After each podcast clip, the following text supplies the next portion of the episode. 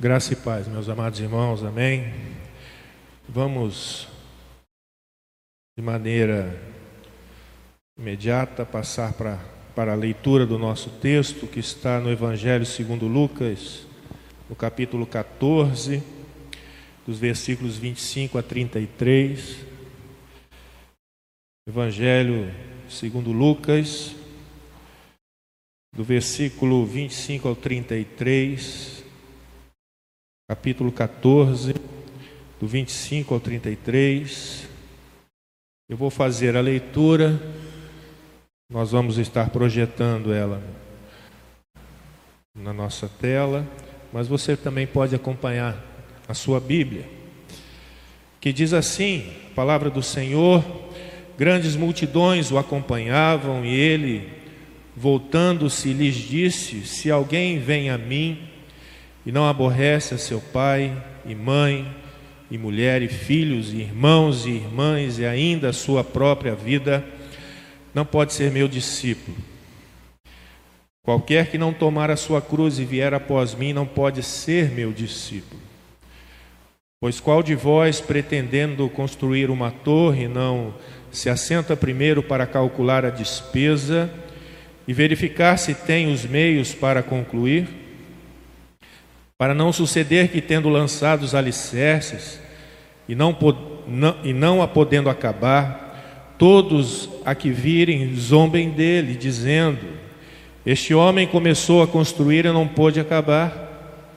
Ou qual é o rei que, indo para combater outro rei, não se assenta primeiro para calcular se com dez mil homens poderá enfrentar o que vem contra ele com vinte mil?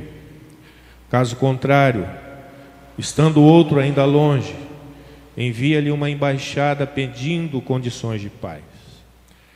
Assim, pois, todo aquele que dentre vós não renuncia a tudo quanto tem, não pode ser meu discípulo. Palavra do Senhor. Amém. Meus amados irmãos, existem decisões que nós tomamos em nossas vidas que alteram por completo o rumo da nossa história. Seguir a Jesus é uma delas. Eu acho que é a decisão mais importante que nós tomamos na nossa vida é aceitar que Jesus entre na nossa história, que Jesus governe a nossa vida. É a melhor e a mais sensata decisão que nós podemos tomar.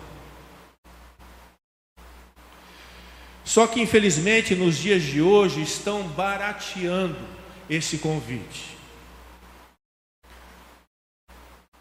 Hoje, infelizmente, e eu tenho falado muito isso aqui na igreja, muitas igrejas estão cheias de pessoas vazias, que não entendem o que é ser discípulo de Jesus, que não entendem a responsabilidade de seguir a Cristo, que não entendem a importância de darem um bom testemunho de uma vida transformada, de uma vida entregue aos pés do Senhor Jesus. Infelizmente, afirmações como essa venham venha ser feliz com Jesus. Acho que é uma das expressões que mais podemos ouvir nos dias de hoje. Venha ser feliz com Jesus não é uma mentira, mas também não é a pura verdade. Porque abraçar o discipulado de Cristo não é abraçar uma vida tranquila, não é abraçar uma vida segura. A única garantia que nós temos é a garantia da nossa salvação e de uma vida eterna com o Senhor. Mas achar que teremos uma vida feliz e agradável ao lado do Senhor Jesus, não é a mais pura verdade e não é o preço do discipulado. O preço do discipulado não é você ter a garantia de uma vida alegre e feliz com Jesus. O discipulado é muito mais abrangente. Ser discípulo de Jesus envolve coisas mais profundas e mais sérias na nossa carreira da fé. E esse texto de Lucas então vai nos ensinar exatamente sobre o que, que nós precisamos fazer para sermos verdadeiros discípulos de Jesus Cristo. O que, que nós precisamos renunciar da nossa vida, da nossa existência, para eu poder caminhar lado a lado com Cristo.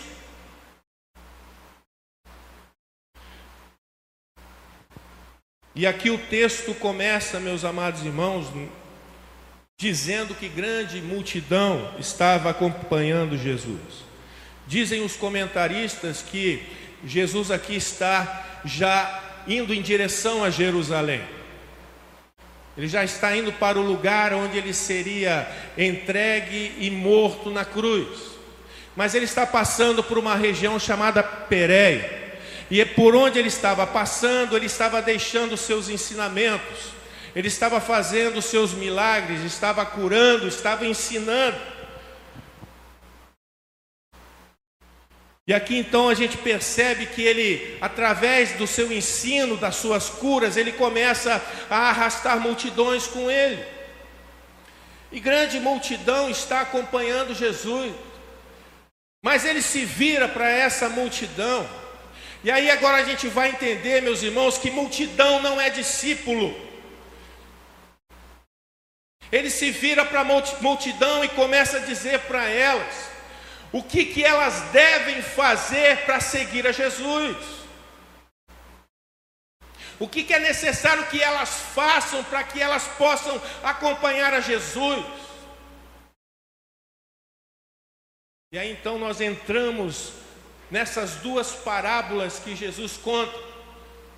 A parábola de um homem que teve que construir uma torre, e a parábola de um rei que precisava ir à guerra. Ele vai usar essas duas parábolas exatamente para mostrar para aquelas multidões e também para mostrar para os seus discípulos mais próximos o que é verdadeiramente se envolver com Jesus Cristo. E a primeira lição que nós vamos tirar aqui desse texto, meus amados irmãos, é que a vida cristã, o discipulado de Jesus, ela, ele tem um custo. Tem um custo. Ser um verdadeiro cristão custa sim alguma coisa. A gente não pode se esquecer disso. Ser um cristão nominal é barato demais. Ser um cristão de banco de igreja é barato demais. Mas Jesus se volta para aquela multidão e diz para elas assim: Eu não quero quantidade, eu não quero bancos de igreja cheios, eu quero qualidade, eu quero pessoas que se envolvam com a minha história e com a minha obra. E veja aqui que ele vai ensinar então para aquelas pessoas, no versículo 28 até o versículo 30, o custo que deve existir, o que, que nós devemos ponderar, o que, que nós devemos observar para seguir a Jesus Cristo. Lucas 14, de 28 a 30. Pois qual de vós, pretendendo construir uma torre, não se assenta primeiro para calcular a despesa e verificar se tem os meios para concluir? Para não suceder que, tendo lançado os alicerces e não a podendo acabar, todos os que virem zombem dele, dizendo: Este homem começou a construir e não pôde acabar. Muito bem, meus amados irmãos. Jesus começa essa parábola falando de uma tomada de decisão, de alguém que precisava construir uma torre, alguém que precisava de um lugar para guardar as suas ferramentas, os seus equipamentos, as suas provisões. Sim, ele tinha intenção de investir no seu terreno, colocando aquela torre aumentaria o valor da sua propriedade. E é claro, ele seria uma pessoa honrada se as pessoas que passassem por ali vissem que ele iniciou aquela obra e ele conclu, concluiu também aquela obra. É uma lição que nós devemos entender, meus amados irmãos, porque não podemos nos esquecer o seguinte: que o nosso discipulado é uma caminhada. O nosso discipulado é uma construção. O auge do nosso discipulado não é o momento que eu entro para ele, mas é quando eu finalizo a obra do meu discipulado, é quando eu chego ao final da minha carreira de fé. Lembremos do apóstolo Paulo: combati o bom combate, combati o bom combate. Ele chega ao fim da sua carreira de fé entendendo que em todo o momento da sua vida ele estava envolvido nesse propósito de servir a Cristo. O auge não é o momento que eu entro para o discipulado de Jesus, que eu passo a ser discípulo de Jesus. O auge é continuar servindo a Cristo até chegar ao final da minha carreira de fé. É isso que Jesus está falando para aquela multidão. Vocês querem entrar e serem meus discípulos, mas essa carreira é longa.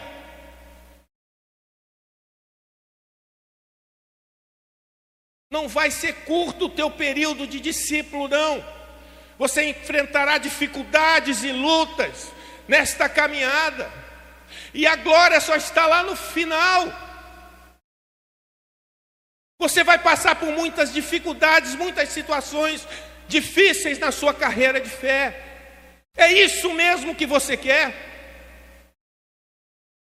Sente-se, pondere, pense no que você vai fazer. Porque, meus amados irmãos, uma construção só tem valor se ela é finalizada. Ninguém aqui vai morar numa casa inacabada.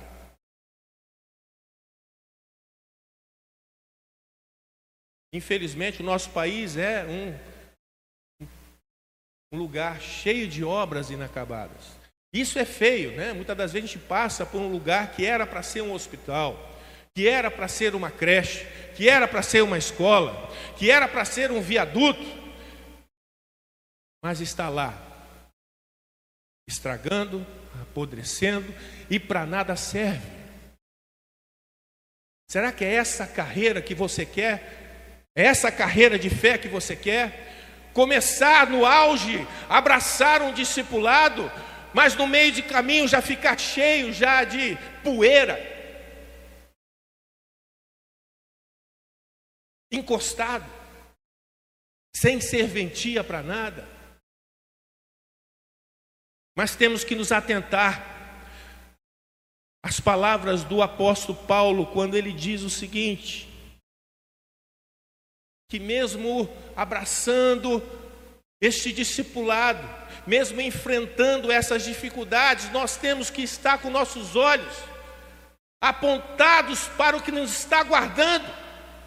Veja o que o apóstolo Paulo vai dizer em 2 Coríntios 4,17: porque a nossa leve e momentânea tribulação produz para nós eterno peso de glória. Então, meus amados, venha ser feliz com Jesus não é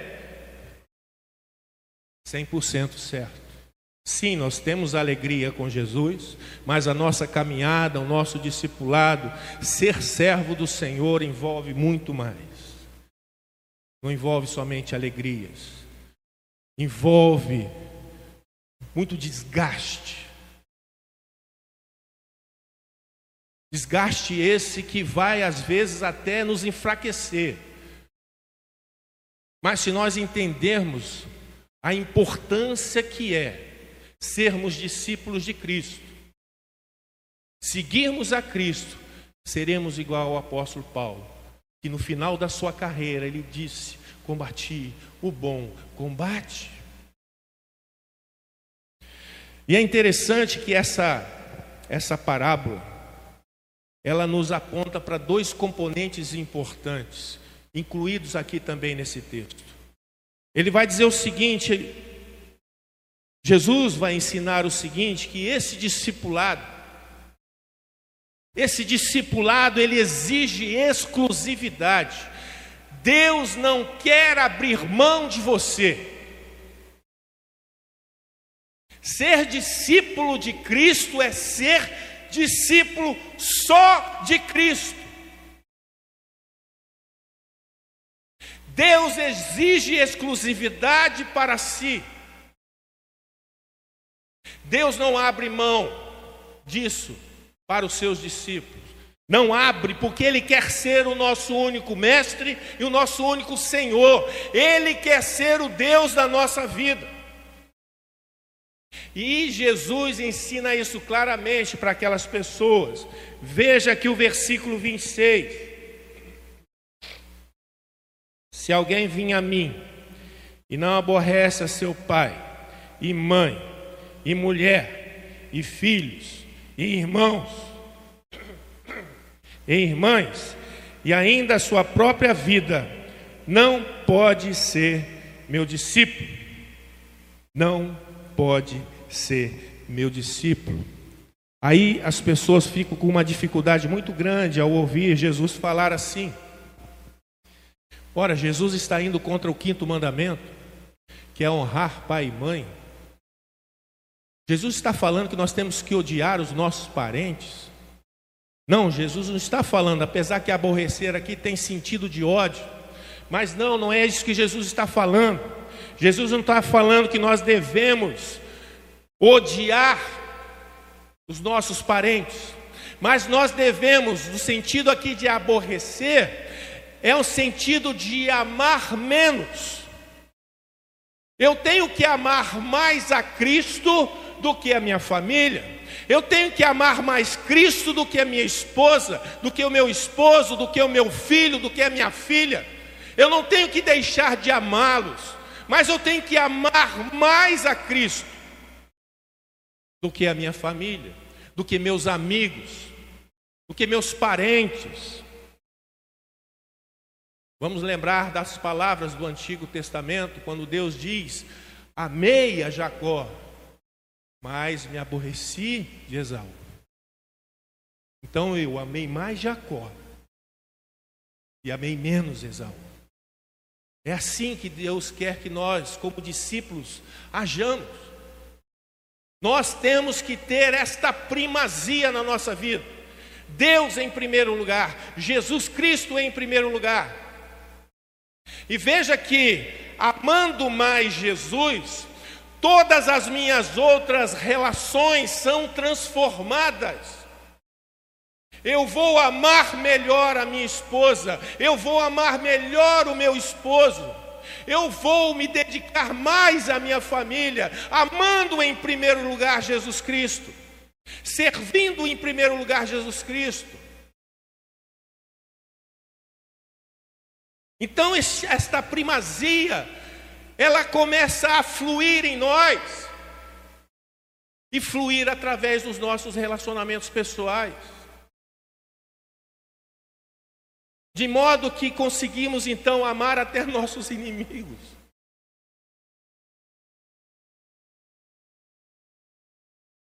E não podemos abrir mão disso, que se estamos dedicados a seguir no caminho do discipulado de Cristo, nós precisamos entender isso, que Ele precisa ser o primeiro lugar em nossa vida. E Ele não abre mão disso. Nesse mesmo texto aqui, do Evangelho de Lucas, um pouquinho mais para frente, se eu não me engano, no capítulo 18, ele vai falar a respeito daquele jovem rico. O jovem rico procura, né, Jesus, e como eu faço para entrar no reino dos céus? Jesus vai falar para ele: Você tem cumprido os mandamentos? Mas veja só que interessante. Ele pergunta para aquele jovem: Você tem cumprido os mandamentos? Não matarás, não adulterarás, não furtarás, não dirás falso testemunho, não cobiçarás. Honrarás teu pai e tua mãe. Veja que ele cita quais, quais mandamentos. Os que são relacionados a nosso relacionamento pessoal um para com os outros. Veja que Jesus não cita os mandamentos relacionados a Deus. Por quê? Porque no coração daquele jovem, o Deus da vida dele era Mamon. Ele poderia estar amando o seu próximo, poderia estar honrando o, teu, o seu pai e sua mãe, ele poderia, mas o coração dele estava distante de Deus. Porque quando Jesus fala, vende todas as coisas e dá ao pobre, o que, que ele faz? Ele vira as costas, vai embora triste, porque o coração dele não está apegado em primeiro lugar a Deus, está apegado às coisas está apegado às coisas. E também aqui no versículo 14, é comentado também a respeito de uma grande ceia,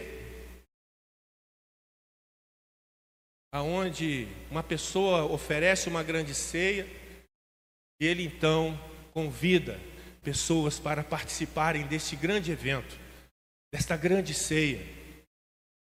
Só que as pessoas começam a dar desculpas para não se envolver nesse evento. Um fala que vai olhar o campo que comprou, o outro vai olhar o animal também que tinha adquirido, o outro dá uma desculpa familiar, diz que tinha casado.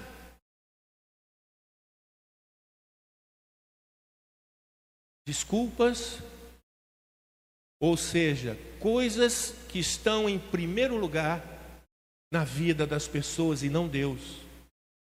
Ou seja, aquelas per pessoas perderam seu lugar à mesa na grande ceia, porque escolheram seguir um Deus diferente do nosso único Deus. Deus exige exclusividade. Deus não abre mão disso. Até mesmo em relação à nossa família, amigos, trabalho, negócios. Deus quer exclusividade. Mas um outro ponto também que nós podemos aqui observar é que, além de exclusividade, Jesus também aqui ele é enfático em dizer que o discípulo, além de ter somente Deus como primeiro lugar na sua vida, o discípulo também precisa assumir um discipulado irreversível. O que é um discipulado irreversível? Um discipulado que você não volta atrás. A partir do momento em que você entra, você tem que ir até o fim. Isso é ensinado por Jesus no versículo 27 do texto que nós lemos. E qualquer que não tomar a sua cruz e vier após mim, não pode ser o meu discípulo. Quem não tomar a sua cruz e vier após mim, não pode ser o meu discípulo. Suportar os sofrimentos por causa de Jesus é descrito aqui de uma maneira figurada como carregar uma cruz. Nós temos que lembrar que essa expressão ela é retirada de um costume né, nos dias de Jesus, de que todo condenado levava a sua cruz para ser executado. Jesus não foi diferente para com ele. Mas veja bem, esse caminho de levar a cruz é um caminho, meus amados, irreversível. Quem pega esta cruz não tem mais como voltar. O destino dele, ele já sabe, ele será crucificado. Não existe chance de retorno. Quem abraça a cruz e leva a cruz, ele tem que seguir esse destino.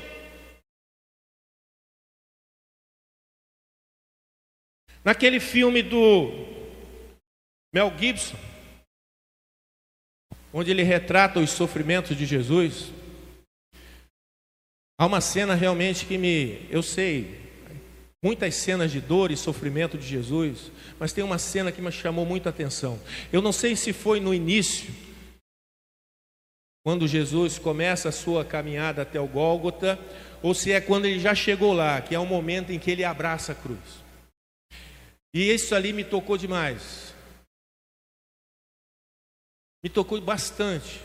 Porque, meus amados irmãos, a cruz de Jesus foi o objetivo da vida dele. Foi a vida de Jesus, foi a cruz. Tudo o que ele fez apontava para a cruz. A cruz foi o alvo de Jesus. E vendo aquela cena neste filme de Jesus abraçando a cruz, deu para perceber realmente o sentimento ali nos olhos do ator de que ele tinha chegado ao seu alvo. E de que nada poderia tirá-lo desse caminho. E será que nós temos feito a mesma coisa como discípulos de Jesus? Será que nós temos abraçado a cruz também de Cristo e temos dito a nós mesmos: é este caminho que eu vou seguir, independentemente, quase não sai, independentemente das nossas lutas, sofrimentos, dissabores, nós vamos segurar essa cruz até o fim.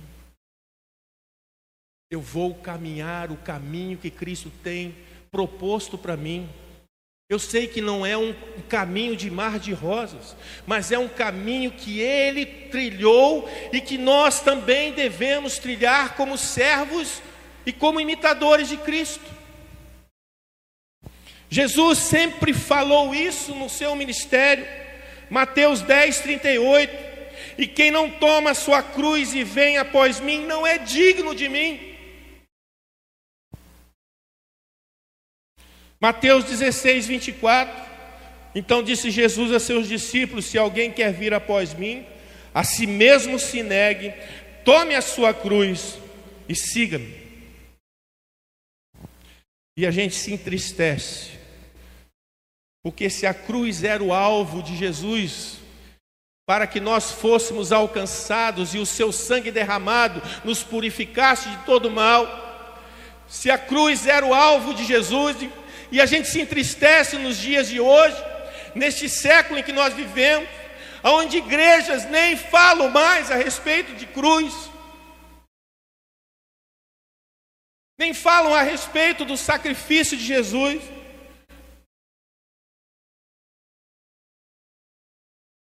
mas estão expondo coisas para massagear o ego das pessoas, trazendo analogias tão fúteis que não apontam e nem mostram a profundidade e a intensidade que Jesus enfrentou naquela cruz. Que tipo de discípulo eu quero ser?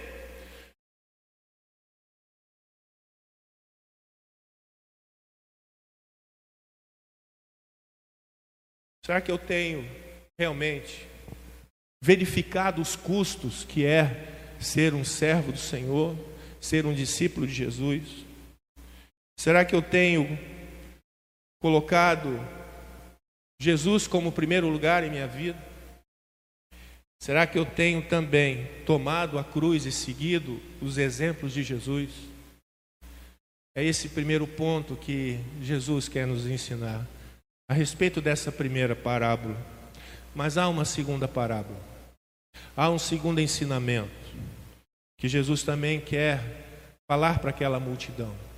E um ensinamento também que, enquanto uma parábola aponta para os custos de ser discípulo de Jesus, essa segunda parábola ela aponta para as renúncias que devemos fazer para abraçar esse discipulado. Lucas 14, 31 ao 32 diz assim: O qual é o rei que indo para combater outro rei, não se assenta primeiro para calcular se com 10 mil homens poderá enfrentar o que vem contra ele com 20 mil? Caso contrário, estando outro ainda longe, envia-lhe uma embaixada pedindo condições de paz. Enquanto precisamos analisar custos, nós temos tempo sobrando. A gente pode se assentar, a gente pode calcular, a gente pode analisar, ponderar Mas nessa segunda parábola aqui, ela tem uma, uma questão mais contundente no que diz respeito à urgência. Um rei aqui precisa tomar uma decisão e precisa tomar uma decisão rápida. É uma decisão urgente. O reino está correndo perigo. Um exército já está à porta, pronto para combater contra ele. E um exército que é superior, que é mais numeroso que o seu próprio exército. Esse rei então não tem muito tempo. E como líder do seu povo, esse rei precisa então tomar uma decisão. Se ele parte para a guerra, e ele sabe que ir para a guerra com um número menor de soldados, e aqui nós estamos falando de espartanos, né? Quem assistiu o filme 300 sabe, né? Mas mesmo ali, os 300 fizeram estrago, mas não tiveram a vitória garantida naquela batalha. O rei sabe que é loucura enfrentar um exército superior. Qualquer comandante sabe, qualquer rei sabe disso. Qualquer governante sabe disso. E ele então precisa contar com seus conselheiros para que os conselheiros possam ajudá-lo a tomar essa decisão. Mas Jesus aqui no texto ele dá uma dica, uma dica extraordinária. Ele diz no versículo 32: caso contrário, estando ainda o outro rei, né, longe, ele envia-lhe uma embaixada pedindo condições de paz. Então Jesus aqui dá uma dica de como seria uma atitude mais prudente deste rei.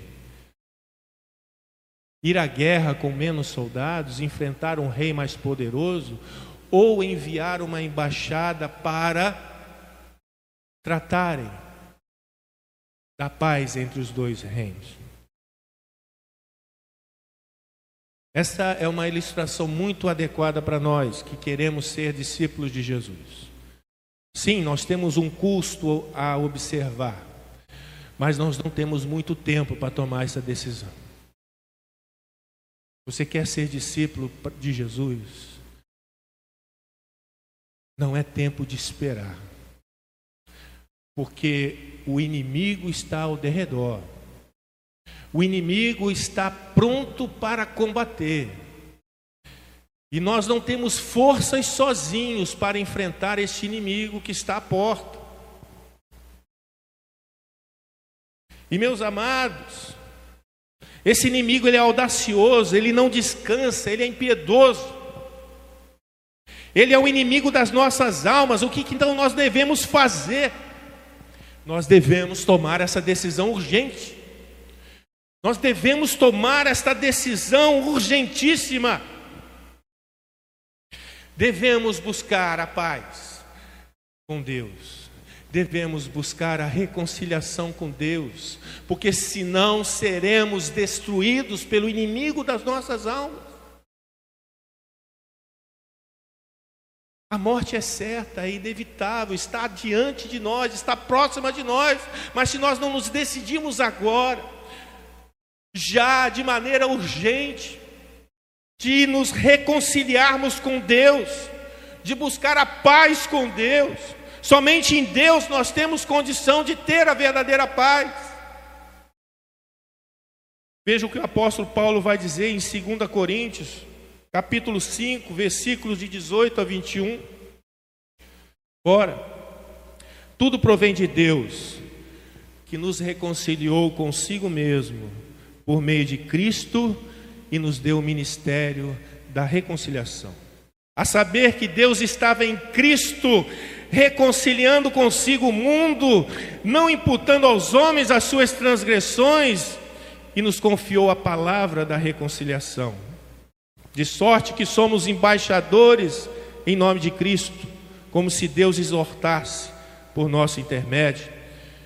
Em nome de Cristo, pois, rogamos que vos reconcilieis com Deus. Aquele que não conheceu o pecado, Ele o fez pecado por nós, para que nele fôssemos feito justiça de Deus. Para que nele fôssemos feitos justiça de Deus. Assim como aquele rei da parábola teve que tomar uma decisão urgente, que foi uma decisão pela paz, pela reconciliação, assim nós também devemos, meus amados irmãos, buscar essa paz com Deus. Porque somente através desta paz, dessa reconciliação, nós temos condição de abraçar o discipulado de Cristo. e seguir este caminho que Deus tem nos proposto. E veja bem, meus amados irmãos, não podemos esquecer que essa decisão traz consequências.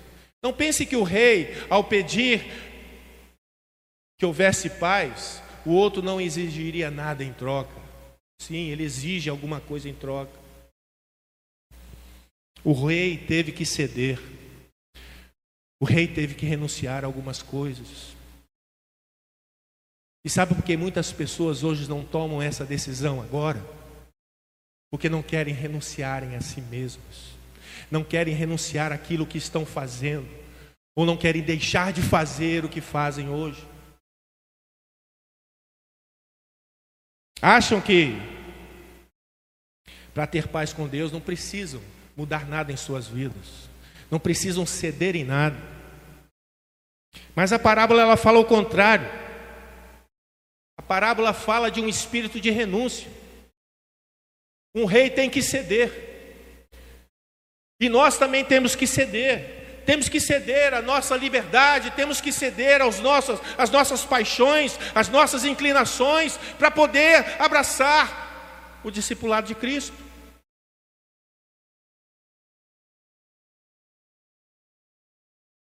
Talvez por causa disso, muitos não entendem a urgência